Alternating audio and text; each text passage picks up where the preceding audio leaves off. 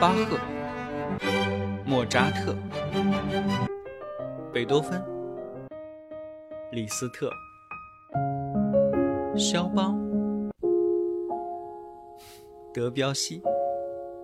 这里是显微镜下的古典音乐史，我是旧扎特，不是莫，是旧啊。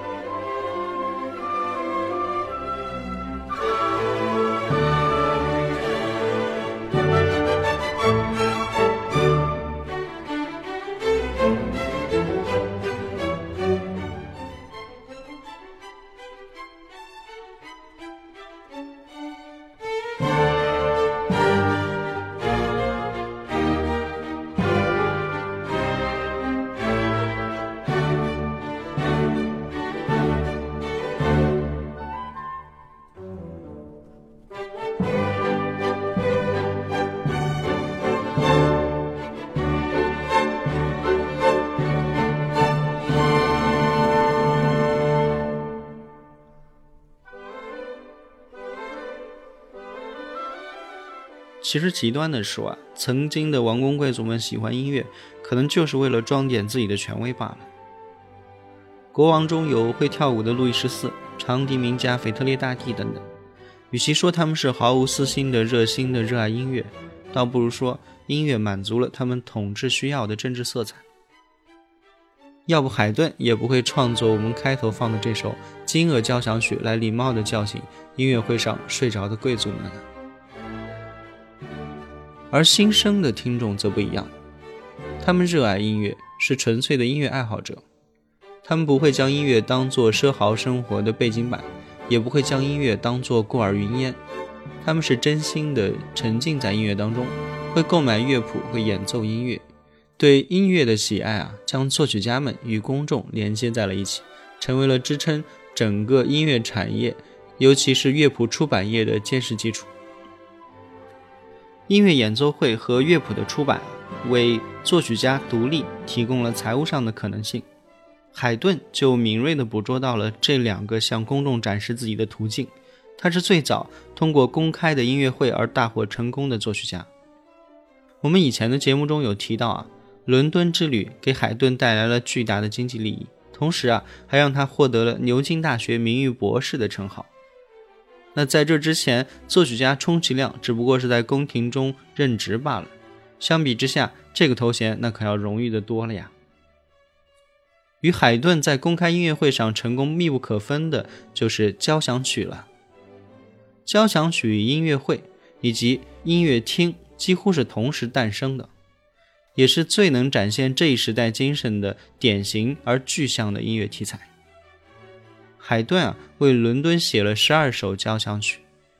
从第九十三号一直到第一零四号交响曲，这是象征着近代音乐会交响曲诞生的最重大的事件。只不过初期的音乐会在曲目上是非常复杂的，比如说像咏叹调、序曲、协奏曲、室内乐等等都会掺和在一起，啊，像个大杂烩一样。从十九世纪后半期开始啊，交响曲正式成为了音乐会下半场的主菜。不仅仅是在音乐会方面啊，在乐谱出版领域，海顿也是那个时代最成功的作曲家。从他还在匈牙利偏远郊区的埃斯特哈西家族供职的时候，他就已经开始大量的出版自己的交响曲了，甚至包括不少盗版的在内。弦乐四重奏啊，是象征海顿在乐谱出版方面获得成功的最重要的音乐题材之一。众所周知啊，海顿既是交响乐之父，也是弦乐四重奏之父。一七八一年，他出版的俄罗斯四重奏啊，成为近代弦乐四重奏的基础。因为海顿声称他是完全用新方法作曲而闻名。值得玩味的是啊，海顿在出版这部作品当中，还在埃斯特哈西家族的宫廷当中任职呢。那这部作品其实并不是出于雇主的要求，而是为了出版乐谱而创作的，说明此时的作曲家们创作的目标对象啊，已经从前文所述的王公贵族，慢慢转成了真的喜爱音乐、会自己演奏音乐的市民阶层了。欢迎欣赏海顿 C 大调弦乐四重奏。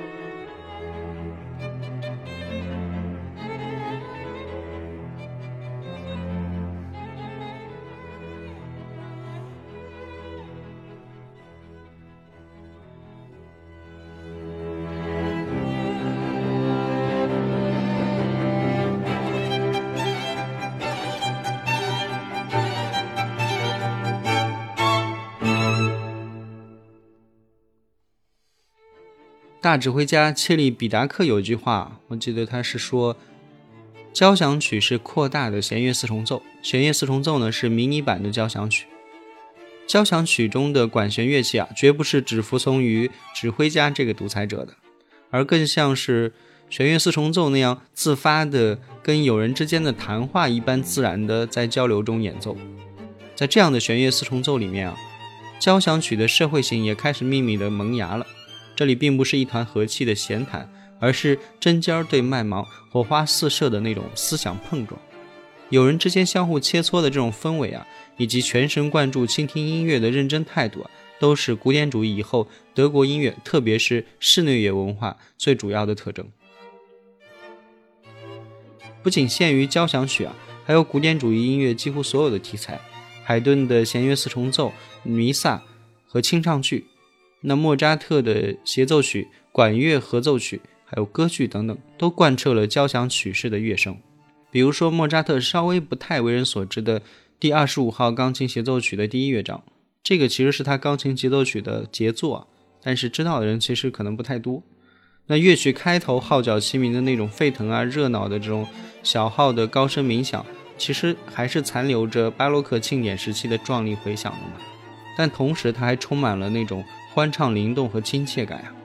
虽然说在莫扎特的公开音乐会上聆听音乐的依然只是社会中的很小一部分富裕阶层吧。但至少在理论上，向所有人都开放的这种乌托邦式的音乐会，其实以最完美的形式也实现了。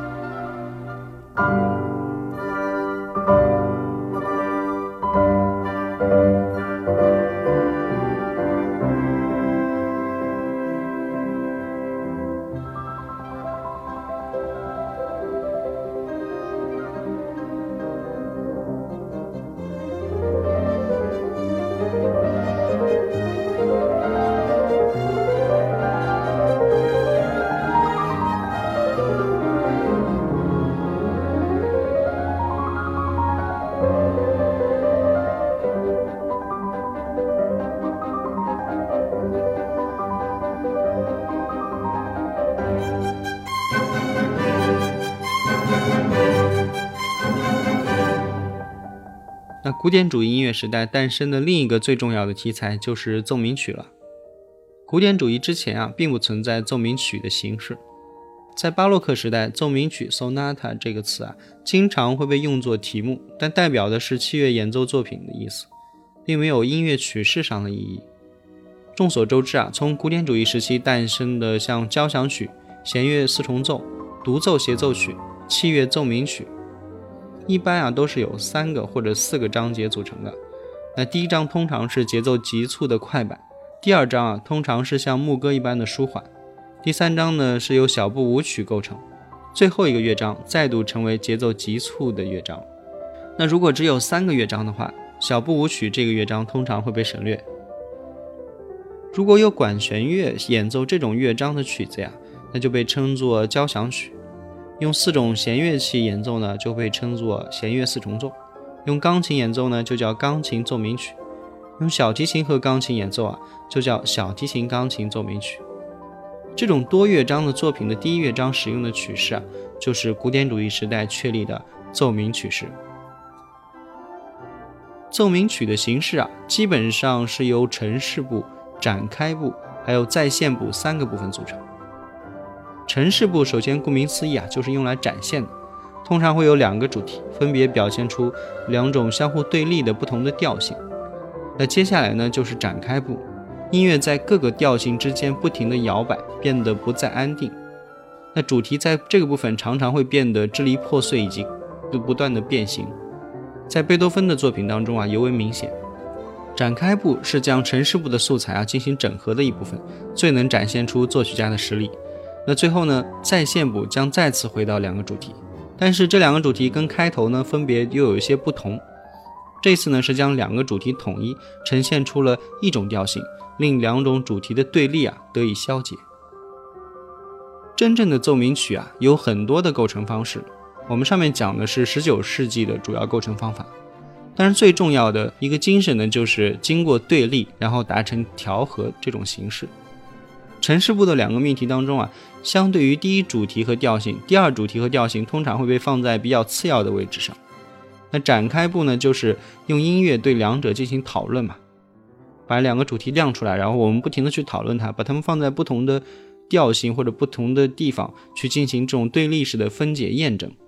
最后呢，再现部就是一种和解之地，将两个主题同时放在一个调性上，那对立的命题呢就取得了一致的见解。在古典主义之前啊，从来没有出现过这种用音乐议论主题的形式。就像之前的副歌，那原则上只有一个中心主题。这个主题总是被规整为同一个方式嘛？那只不过每一个方式呈现略作变化，副歌中不会出现一个主题被其他主题反复的论证、变形或者分解、支离破碎这种情况。一首曲子的每一个细节啊，都基于相同的主题，这就是神从最开始预设好的调和的世界。当然，巴洛克时代的协奏曲啊，也会出现多个主题，就是我们所谓的对比嘛。比如说维尔第四季的春第一乐章啊。听过的朋友应该都知道，它开头有一个很有名的主题嘛，放在那种小鸟啼鸣般的吉他乐声当中，之后呢又回到开头的主题当中，接着呢又产生一个抒情的其他主题，最后涌来暴风雨般的乐声第四主题。他用这种排布和对比的方式呈现各种主题，但这里的对比啊，其实不是一种对话，它只是把个性不同的主题并列的放在了一起而已。而奏鸣曲的形式呢，跟以上就是不一样的。它本质上其实是用声音制造的对话和议论，这个才是启蒙时代最光辉灿烂的音乐样式。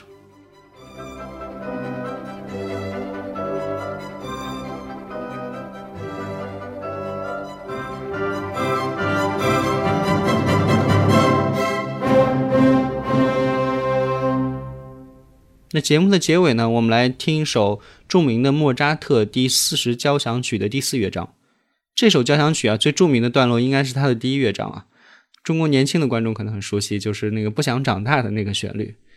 不过它的第四乐章啊，堪称是最标准的奏鸣曲式了。首先是 G 小调弦乐重音奏出来的第一主题，